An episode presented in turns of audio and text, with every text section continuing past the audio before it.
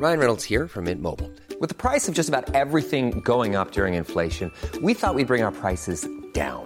So to help us, we brought in a reverse auctioneer, which is apparently a thing. Mint Mobile unlimited premium wireless. Ready to get 30, 30, bit to get 30, bit to get 20, 20, 20, bit to get 20, 20, bit to get 15, 15, 15, 15 just 15 bucks a month. So, Give it a try at mintmobile.com slash switch. $45 upfront for three months plus taxes and fees. Promo for new customers for limited time. Unlimited more than 40 gigabytes per month. Slows. Full terms at mintmobile.com. Te cuento. Esto es eh, sobre todo y principalmente para mis alumnos de Quiero ser podcaster. Entonces, una parte la sacaremos en el podcast, en audio, donde vamos a hablar de tu podcast y que la gente lo escuche y todo eso. Y luego ya lo que no sale, de hecho esta explicación la escucha la gente para que se venga la suscripción. lo que no escucha la gente es cuando ya te pregunto más en cómo, cómo cuentan las historias en los diferentes formatos. Ajá. Entonces, eh, ya, ya que es lo de, lo de aprender. Lo de aprender la tienen que mirar a la suscripción. que además me interesa hoy mucho porque me gusta mucho cómo lo haces. Así que, bienvenido, Pedro Torrijos. Muy buenas, ¿cómo estamos? ¿Cómo estás, Sune? ¿Cómo estás?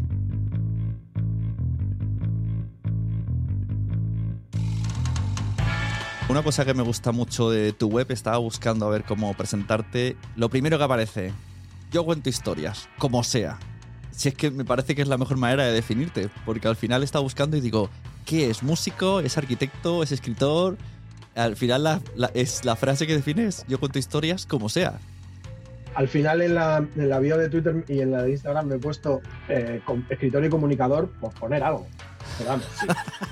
Por eso, lo mejor es poner cuento historias que es- Es que incluso si nos vamos a la música, la música es contar también historias. Y la arquitectura Sí, es también contar historias.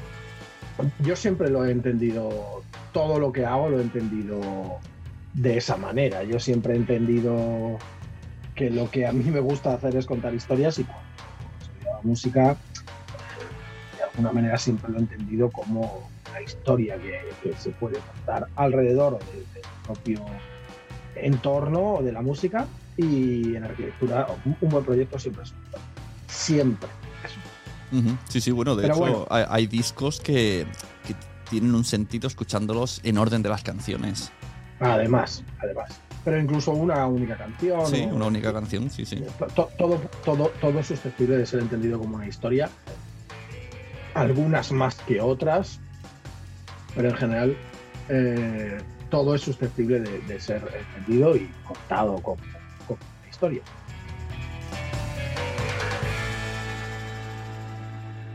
Algunas cosas que, que- que he visto tú ya que cuentas historias. Mira, como hemos hablado de lo de arquitectura, me llama la atención el podcast este que tienes de... Vamos a ver el título. ¿Cómo suena un edificio? ¿Cómo son un edificio? Es Cuéntame, podcast- cuéntame este podcast, cómo es, que la gente lo conozca. Porque te confieso que no le había dado al play porque me daba pereza. Pero ahora le he dado play para, para hablar contigo y digo, ah, pero si se parece al, al, al que has venido a hablar. Sí, a ver, el que ha venido a hablar es más loco, es más. sí, sí. tiene unas partes ficcionadas y tal, pero no, no, como son un edificio, es un podcast también de historias, es un podcast narrativo, la, la base, digamos, clásica que puede tener un podcast como Serial o como 99% Invisible. De hecho, se podría parecer a 99% Invisible, eh, porque al fin y al cabo se trata de contar una historia alrededor de un edificio. Es el podcast del Museo ICO, el, el museo, el único museo especializado en arquitectura que hay en España, que está en Madrid, justo detrás de- del Congreso de los Diputados. El año pasado hicimos solo tres episodios, eh, acorde con cada una de las tres exposiciones que tenían. Este año vamos a hacer nueve, eh, tres, es- tres episodios con las exposiciones narrativos, como los del año pasado, donde contamos una historia alrededor de eh, algo más o menos relacionado con la arquitectura o la fotografía, porque al final se trata de eso, una historia, no se trata de, de describir lo que hay, sino de contar una historia. Hay alguna descripción, mm, pero en general, sobre todo, se trata de contar una historia de que a la gente le interese, se lo pase bien y se divierta.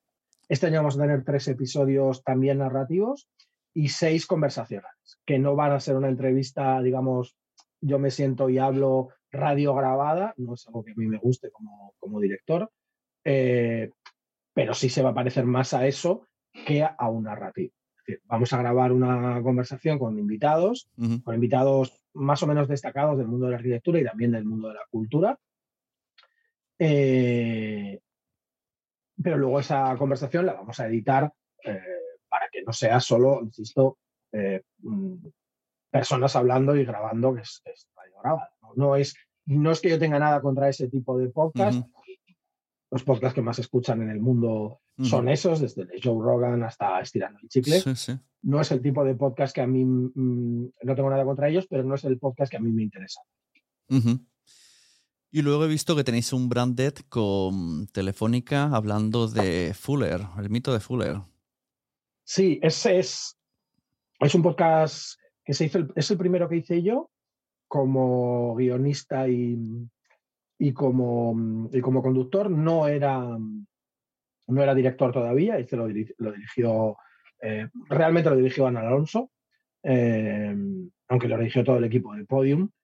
Eh, era, un, era un podcast sobre un, un inventor, relacionado con el mundo de la arquitectura, hablamos, un inventor, una, un tipo que hizo un montón de cosas en Estados Unidos en el siglo XX, que era acorde a una exposición que había en Fundación Telefónica y nos pidieron a Luis López de Toledo y a mí que hiciéramos un podcast de cinco episodios. Es un podcast narrativo, tiene algunas partes ficcionadas muy chulas con actores de, primera fila. eh, ser un branded con, con bastante dinero se, contrataron a, algunos actores de primera fila, algunas partes ficcionadas muy, muy chulas.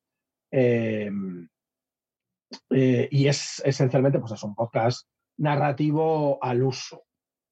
Luego ya cuando me he dado las riendas de Territorios Improbables es cuando ya hemos hecho un podcast un poco distinto. Territorios improbables, que ahí ya se te doy la pinza de una manera que me encanta, es decir. Pero para llegar a, a- al cómo llegaste a esa idea, vamos a rebobinar. eh, si alguien te conoce, sobre todo, es so- por los hilos que tienes en Twitter de hashtag Labrasa Torrijos, que ahora me cuentas desde cuánto llevas eh, una vez por semana contando historias en Twitter, que también mm, me gustaría preguntarte cómo dosificas la información para que en un hilo de Twitter la gente esté enganchada cada semana. Bueno, a ver, yo llevo haciendo la brasa Torrijos eh, oficialmente. La primera vez que yo uso ese hashtag, no, no lo, no lo he calculado, pero yo creo que la primera vez que uso ese hashtag es en 2013. Lo que pasa es que yo hacía, lo usaba de manera mm, muchísimo más irregular. Pues a lo mejor estar seis meses o casi un año sin escribir hilos, ¿no? Eh, tenía cosas de la vida, realmente no tiene mucha, no, no- no- no hay mucho que abundar sobre esto, cosas de la vida que me, que me impidieron.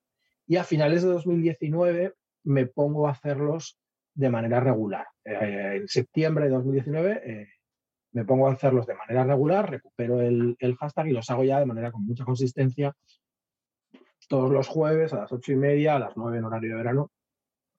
Cuento una historia. Al fin y al cabo lo que hago es contar una historia. Cuento una historia en, con el formato y las armas narrativas que tiene Twitter, que intento es eh, exprimirlas al máximo. ¿no? Hay una cosa buena que tiene Twitter, es que aunque parezca que tiene límite de caracteres, en realidad no tiene límite de caracteres, porque tú puedes hacer hilos de 30 tweets o de 100 tweets. Yo lo suelo hacer en torno de los 35 más o menos, a veces 40, a veces 25, pero es- he hecho alguno de 60 tweets, absoluto. Em, ¿Cuál es el arma de narrativa que tiene esencialmente el hilo de Twitter? Pues efectivamente, como tú dices, entender la información como eh, siempre como un thriller. Es decir, un thriller no es necesariamente algo en el cual, en el cual alguien corre y tiene que salvar al matar al asesino y salvar a los rehenes o salvar el. No. Un thriller al final es algo que quieras seguir leyendo. Eh, y de eso se trata. Eh, tras muchos años escribiendo, muchos años escribiendo historias, al final yo entiendo que lo que se trata es intentar hacer que la gente quiera seguir leyendo. Eh, los tweets son gratis. Yo puedo, yo a veces cojo tweets donde meto una única palabra o una frase. Eh, otros sí que los relleno más, otros solo tienen, eh, no tienen imágenes, otros tienen cuatro. Intento construir una narrativa, una, eh, una historia, apoyándome todos los elementos. En este caso, iba a decir eh, visuales, pero también audiovisuales, porque también estoy metiendo últimamente banda sonora y tal. Algunas veces meto algún vídeo, algunas veces meto algún fragmento de podcast. Eh, vamos, es un vídeo, pero en realidad solo soy sonido, un audiograma, vaya. Em, para intentar que la gente sobre todo se divierta. Yo soy un ferviente defensor del entretenimiento. A mí lo que me gusta es que la gente se divierta, que la gente se lo pase bien. Mm, no intento culturizar a nadie, aunque mi herramienta o mi campo de, de batalla sea la cultura. Mi objetivo no es que la gente aprenda, digo es que la gente se divierta. Si luego aprende, pues de puta madre. Que no aprende, pues también de puta.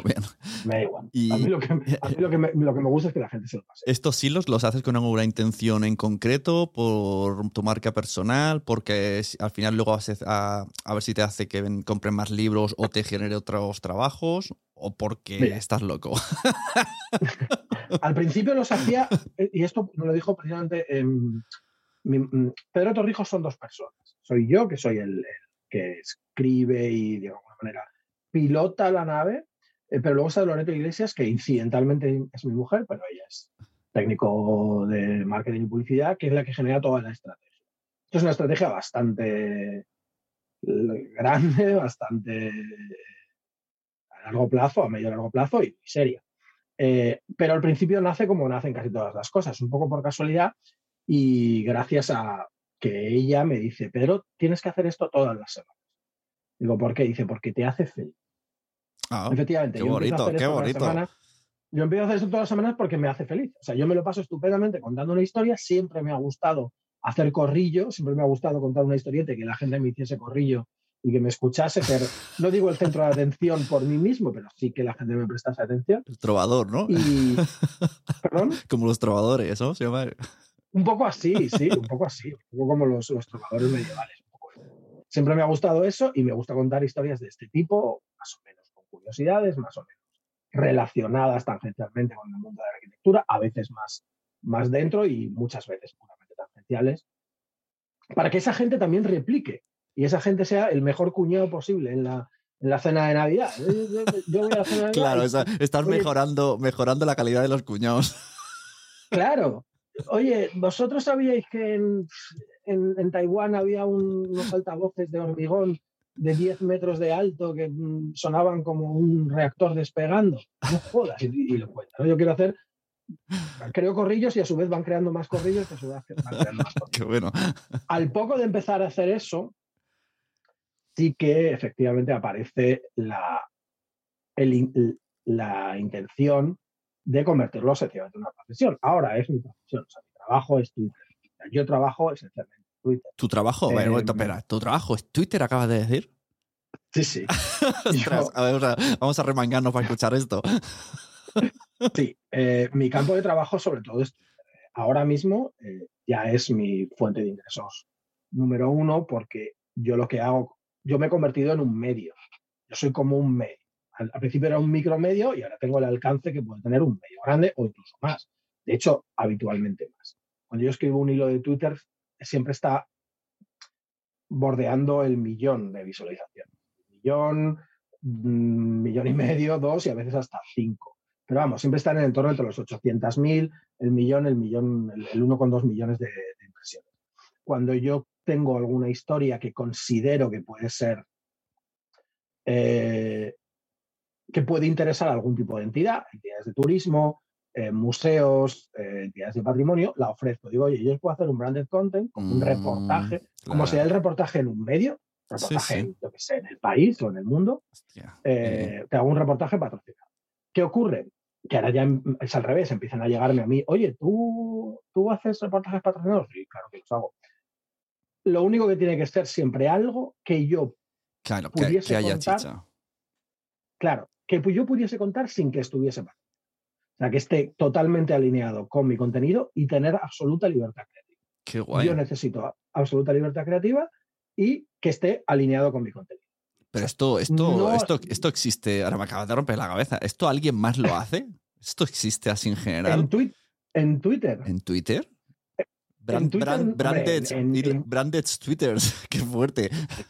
Hombre, en, en, Instagram es muy frecuente, en YouTube también En Twitter es Pero bastante infrecuente. Yo soy, una, yo soy una cabeza de fuente. Alguien más lo ha hecho, no tanto en hilos, pero por ejemplo, Pantomima Full eh, hace vídeos patrocinados. Sí, sí. Uno para Renfe, chulísimo.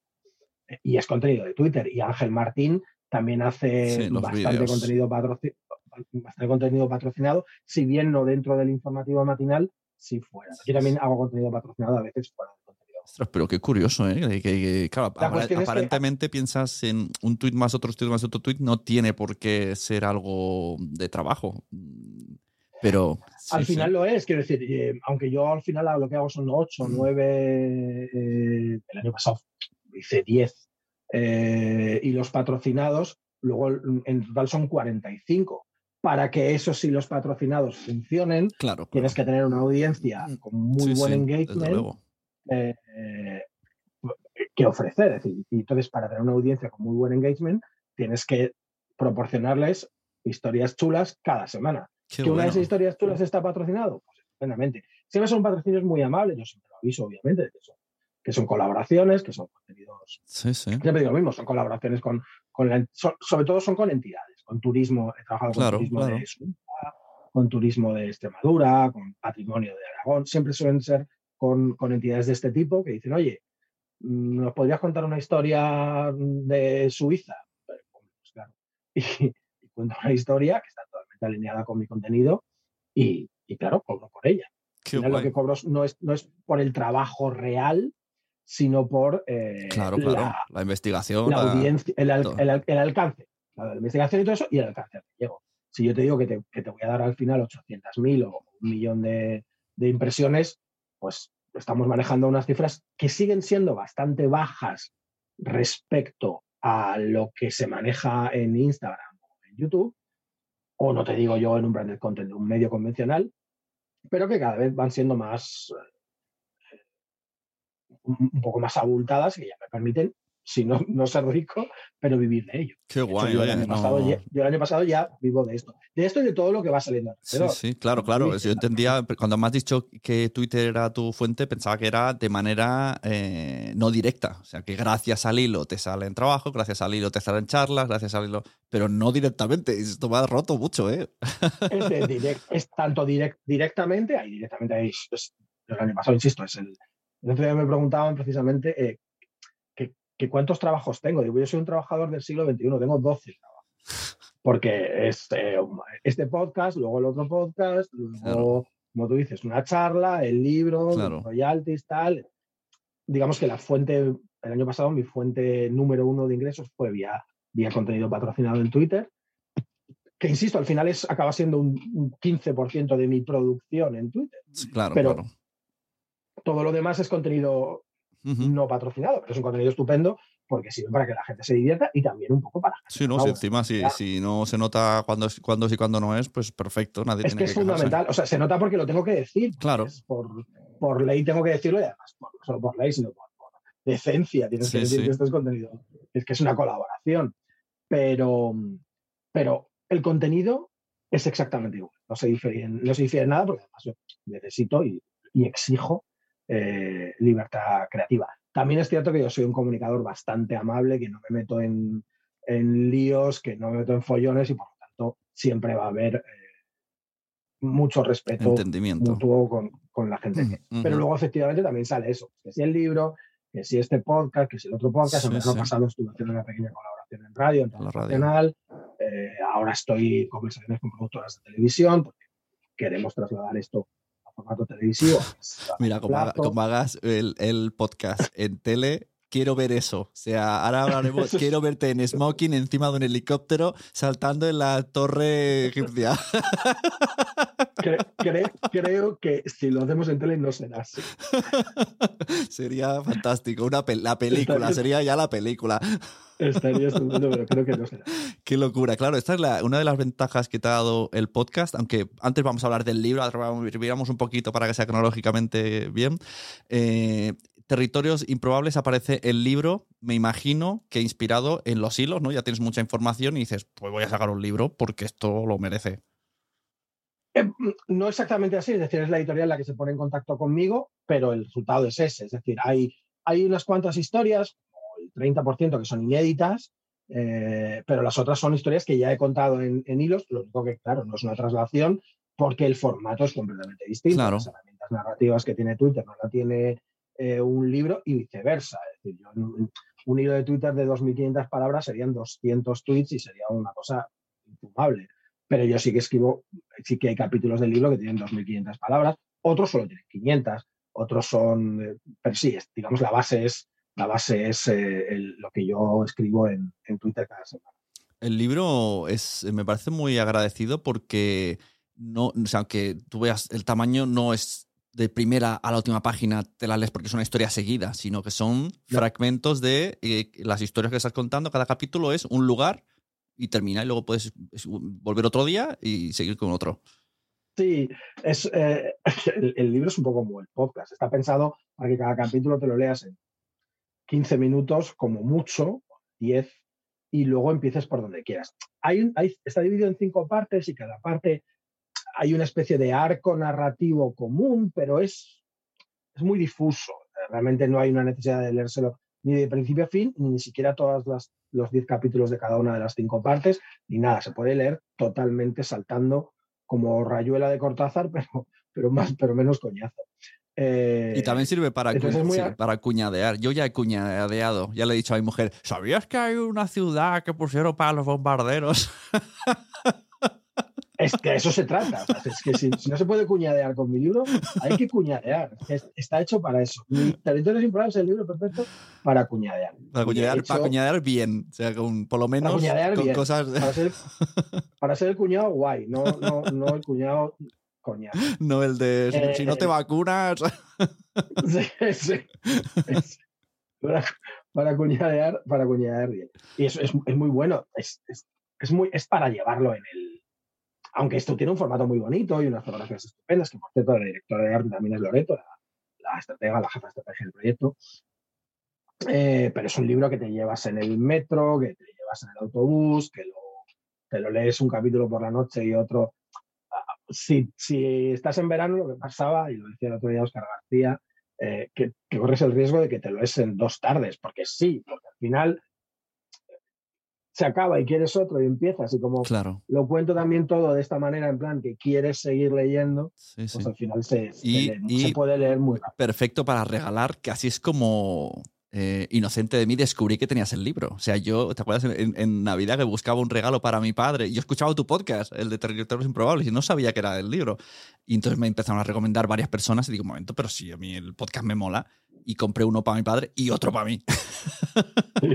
y al final es, que, son historias que, sea, como digo yo del podcast, que a todo el mundo le gustan los podcasts, pero todavía no lo saben, porque al final los podcasts son historias, pues aquí son historias. Si no te gusta la primera, te gusta la tercera. es que es así, es así. Es, un libro absolutamente para todos los públicos.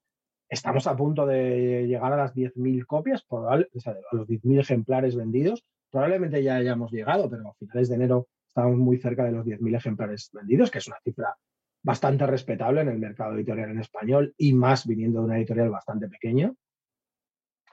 Y, se ha vendido mucho y se ha, y se ha regalado mucho, se ha regalado.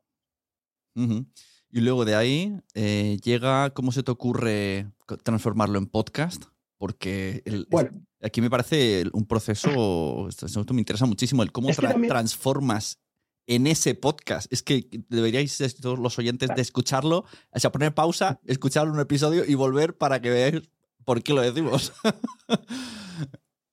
A ver, al final, todo es, no es, no es cronológico. Yo eh, tengo, yo siempre he tenido la idea, fíjate, aunque yo no soy un gurú del podcast, aunque ya empieza a tener un cierto nombre, con Territorios, que estuvo pues 10 semanas en el top 100 en, Spotify, en Apple y tal y cual, y, dirijo también el delico. En realidad yo empiezo a escribir esto, los hilos de Twitter, que es de donde nace todo, gracias a un podcast, o sea, gracias a 99% Invisible, que es el podcast de Roman Mars, que me parece alucinante, a mí es el, mi podcast preferido del mundo, o sea, me encanta. Y yo veo en el podcast algo que siempre me ha gustado mucho, que es la posibilidad de hacer una eh, una superproducción gastándote una fracción de lo que cuesta hacer una superproducción Exacto. audiovisual. Lo que De lo que decíamos hacer antes, de, de helicópteros, submarinos. Claro. Lo que cuesta hacer, lo que cuesta hacer un- una serie, una superproducción en una serie o una película, tal, eh, pues un podcast cuesta la mitad de la mitad de la mitad de la mitad. Cuesta una fracción. Una fracción. Entonces yo desde muy, muy al principio de empezar a escribir los hilos, yo tengo siempre en la cabeza hacer podcast. Siempre. Y a finales de 2020 es cuando yo ya lo propongo, esto a Jesús Espinosa de los Monteros. En esa época todavía solo era directora de, de Podium. Eh, y entonces mm, eh, me dice que sí, pero para el año que viene la cosa va creciendo mucho, aparece el libro por en medio. De hecho, lo titulamos igual para que exista una especie de publicidad cruzada, pero, pero el libro llega antes que el podcast. Y realmente el podcast, igual que el libro no es una traslación directa de los hilos, el podcast no es una traslación directa ni del libro ni de los hilos, porque cada medio tiene sus herramientas Es que eso, distintas. eso es lo, lo magnífico que me parece de, de- de ti. O sea, que, que es que es Claro. como tres, Lo- tres. Lo, que, lo que hemos intentado hacer es exprimir otra vez las herramientas, los mecanismos, las armas que tiene el, audio, que tiene el, podcast como formato, para contar la misma historia. O sea, esta historia que yo cuento en el, yo qué sé, la isla de Lord Howe, el, quinto o el sexto episodio de Territorios Improbables, del podcast Territorios Improbables. Eso yo la cuento en, en, en Twitter hace dos años. Pero claro, luego la traslación es completamente distinta, porque Twitter tengo unas herramientas y aquí tengo otras herramientas. Entonces tengo, yo quiero exprimir las armas. Es una apuesta muy arriesgada que comparto desde el principio con, con Fran, con Fran Izuzquiza, que es el co-guionista de- del, del podcast y uno de los actores. Eh, que es una idea muy, muy arriesgada porque no conozco ningún podcast así en el mundo. Hay podcasts de ficción, los he escuchado Mm. muchos, hay muchos por todos los lados. Eh, hay podcasts conversacionales, bien entrevistas, bien radio grabada, y hay podcasts narrativos. Los conocemos mucho, los hay por todos los lados. Pero esto, este híbrido entre la eh, ficción y el narrativo, yo no lo había escuchado nunca, yo lo propongo a Fran, Fran toma el, testigo, lo hace, lo hace todavía más loco, yo le tengo que rebajar un poquito, tengo que rebajar un poquito el, tono, lo- es la que estructura, es, yo, yo escribo por encima. es un podcast de aventuras, pero además Es con, una base de aprender. O sea, que no, no son como si te pones un Boeing y sale ahí un dibujo animado haciendo con locuras, no, es decir locuras, pero sobre un- una base de cosas culturales que existen y que aprendes mientras se Sí. conversa, os preguntáis, ellos dudan, tú haces de James Bond. Eh, a mí me encanta, o sea, enhorabuena porque me parece, eh, tienes razón, no hay ningún podcast igual. Estoy de acuerdo con esa frase.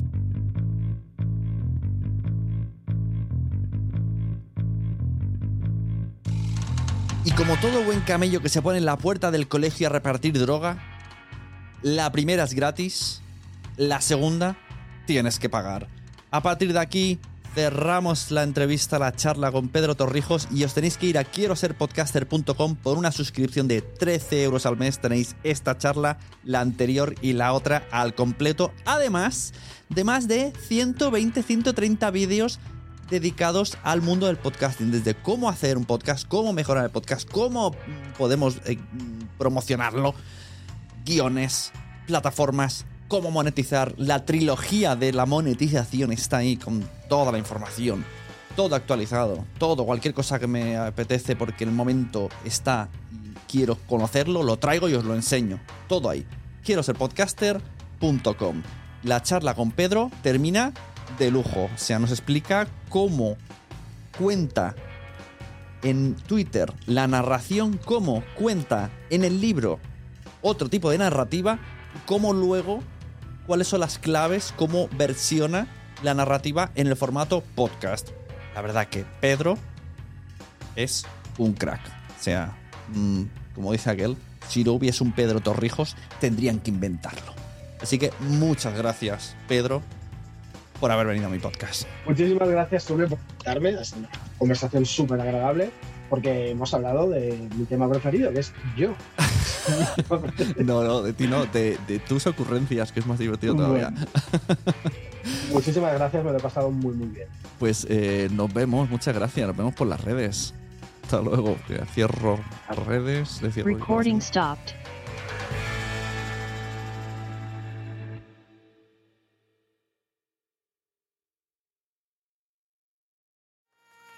¿Te ha gustado este episodio? Pues vuelve al siguiente a por más. Y si te has quedado con muchas ganas, entra en nuestro premium. Quiero ser podcaster.com barra premium. Ahí tienes un montón de episodios más, además sin cortes y muchísimas cosas más extras.